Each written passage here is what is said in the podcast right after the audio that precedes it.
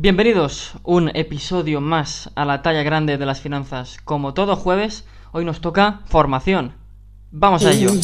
Thousand channels why to my brain no thought just sensation don't look at me can't see I don't wanna talk to you I'm plugged into the world I'm wired wired but disconnected Bienvenida de nuevo a este podcast y antes de comenzar directamente con la sesión de hoy que los jueves siempre es sesión formativa vamos a agradecer a, Jesús, que es el creador de la página web bolsayeconomía.com, que en ella es donde ha indexado nuestro podcast y ahí directamente ya podéis ver todas y cada una de las eh, sesiones que vayamos dando. Él a la que yo grabe el podcast, él luego lo sube y lo incorpora a sus redes sociales.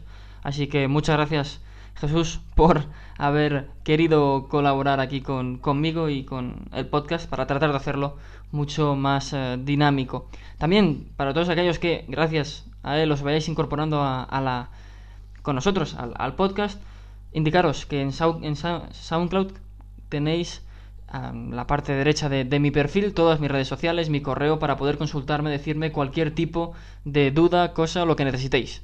Que yo estaré encantado de ayudaros. Y después de este spam que os he hecho de, del canal y demás, vamos directamente con la sesión de hoy. Y hoy básicamente lo que tenemos es la explicación de reglas básicas de establecimiento de precios en equilibrio en las subastas de mercado.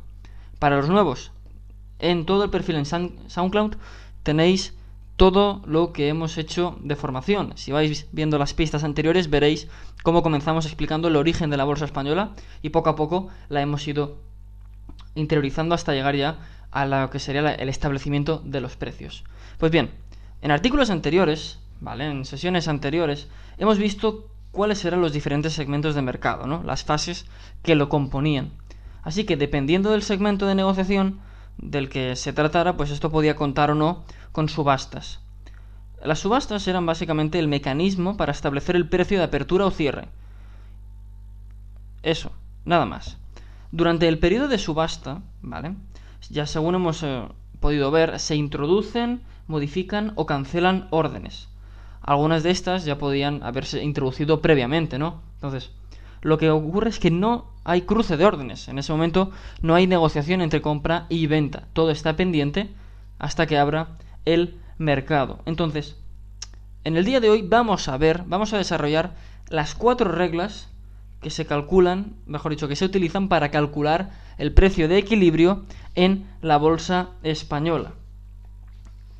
Y cabe recordar que este, este precio de equilibrio está calculado en tiempo real, Durante los 30 minutos que dura la subasta, a medida que va pasando la misma, va actualizándose.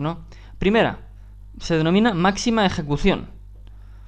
Una vez vistas las órdenes introducidas durante la subasta, el precio de equilibrio será aquel que permita negociar un mayor número de contratos. 2. Menor desequilibrio. Si hubiera más de un precio que permitiera negociar el mismo número de contratos, el precio de la subasta sería aquel que produzca el menor desequilibrio. ¿Y qué entendemos como menor desequilibrio? La diferencia entre el volumen demandado y ofrecido. Ahora vamos a ir luego explicando detalladamente cada una de ellas. 3. Mínimo volumen no ejecutado. Si todavía hubiera más de un precio que deja el mismo desequilibrio, entonces el precio de la subasta sería aquel del lado que tenga mayor volumen. Y por último, precio último. Si las tres condiciones anteriores siguen generando más de un precio, el precio de subasta será el más cercano al último negociado. Después de esto, que para muchos os puede sonar como algo raro, tranquilos, vamos a, ver y analizar cada una de las opciones para entenderlos, mediante ejemplo, ¿vale? Recordemos que las órdenes que se admiten durante este periodo son limitadas y de mercado, además de la orden por lo mejor. Este tipo, la tipología de este tipo de órdenes las veremos mucho más detalladas en episodios próximos, de semanas próximas, pero también en los primeros episodios de formación tenemos ahí detalladas las órdenes a mercado y límite. Sin embargo, otro tipo de órdenes con otras condiciones, que no entraremos en materia para no liaros, aquí no pueden introducirse. Venga, vamos a los ejemplos. Un ejemplo que nos permita analizar este algoritmo de cálculo, ¿vale? Para ello vamos a trabajar con varios eh, precios muy sencillos para no liarnos. Primero, en primer lugar, las órdenes de compra y de venta introducidas intentaremos determinar a qué precio, a qué precio se negocia un mayor número de contratos. Una vez hemos visto cuál es, lo identificamos como futurible, ¿vale? Como posible precio de equilibrio. Luego, si vemos que este es único, es decir, no hay otro precio que pueda negociar el mismo número de contratos, sino que sería el primero en cuanto a volumen, este sería el precio de equilibrio. Por otro lado, ante una situación en la que hemos visto que el precio es 10, y el volumen que se puede negociar son 1000 títulos, el siguiente precio son 9 y la negociación son 900 títulos, en ese caso 10 sería el precio de equilibrio. 2. Teniendo en cuenta el menor desequilibrio. Una vez visto que, en este caso, 10 y 9 tuvieran el mismo volumen, 1000 y 1000, lo que ocurriría sería aquel que permita negociar el mismo número de contratos el precio de la subasta será aquel que produzca el menor desequilibrio. Entonces, si por el lado de las compras tenemos mil y mil y por el lado de las ventas tenemos 900 en 10 y 800 en 9, seguiría siendo 10 el precio de equilibrio, porque la diferencia para el precio de 10 simplemente sería de 100 títulos, mientras que para el precio de 9 sería de 200 títulos. Un paréntesis os recomendaría que esto lo fuerais parando, el podcast, y también pudierais ir apuntando en un papel para poder ir interiorizando los eh, conceptos, que sería mucho más eh, sencillo. 3. El mínimo volumen no ejecutado.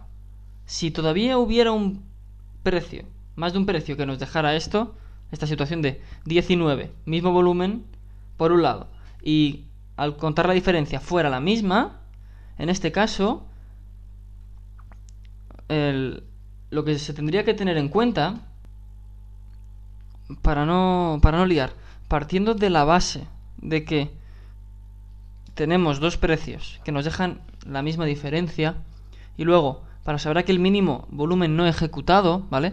Si todavía lo que hemos dicho, hubiera un precio que deja el mismo desequilibrio, el precio de la subasta sería aquel del lado de mayor volumen. ¿Qué quiere decir esto?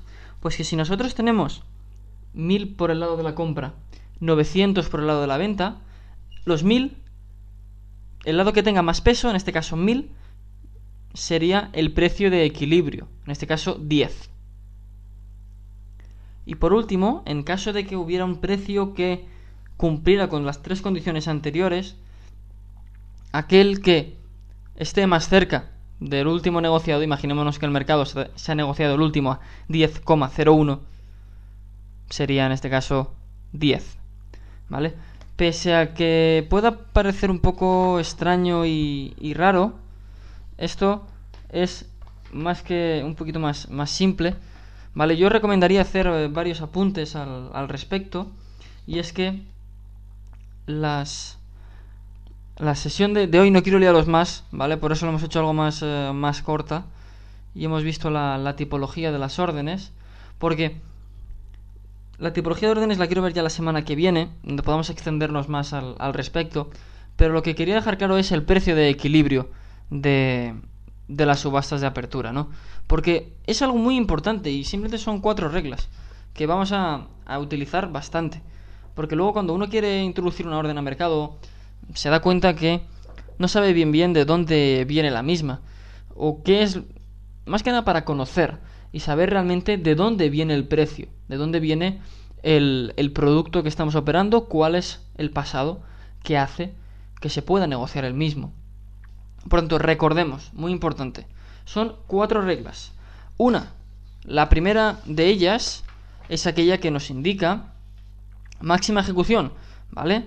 Una vez queremos introducir las órdenes en la subasta del, mercado, aquella que nos permita ejecutar un mayor volumen será el precio de equilibrio. Si hay precios iguales, el que deje menor diferencia entre compra y venta.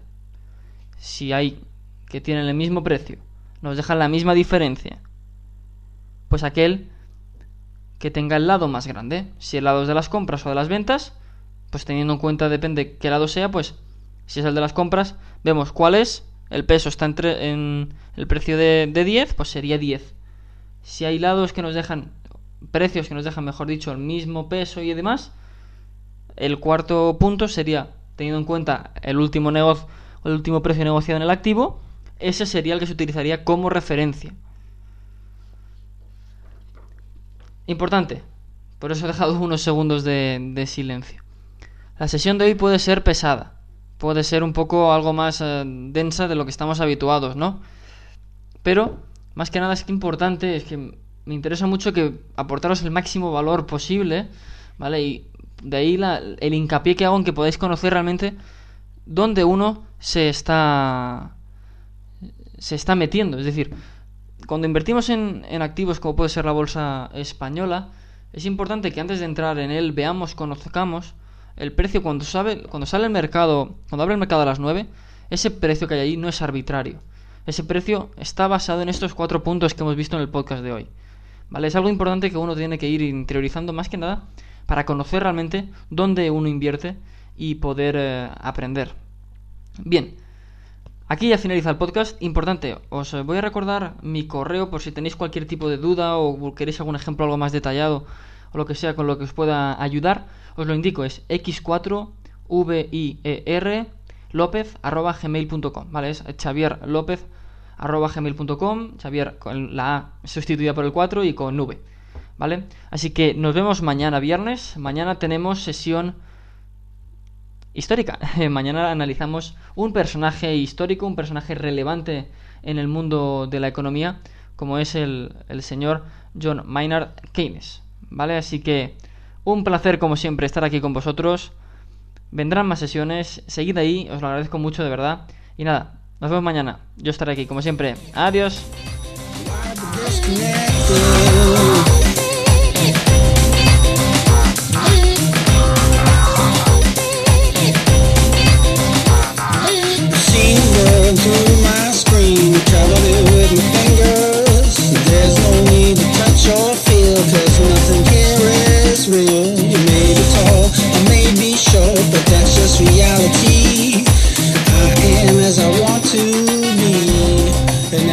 I am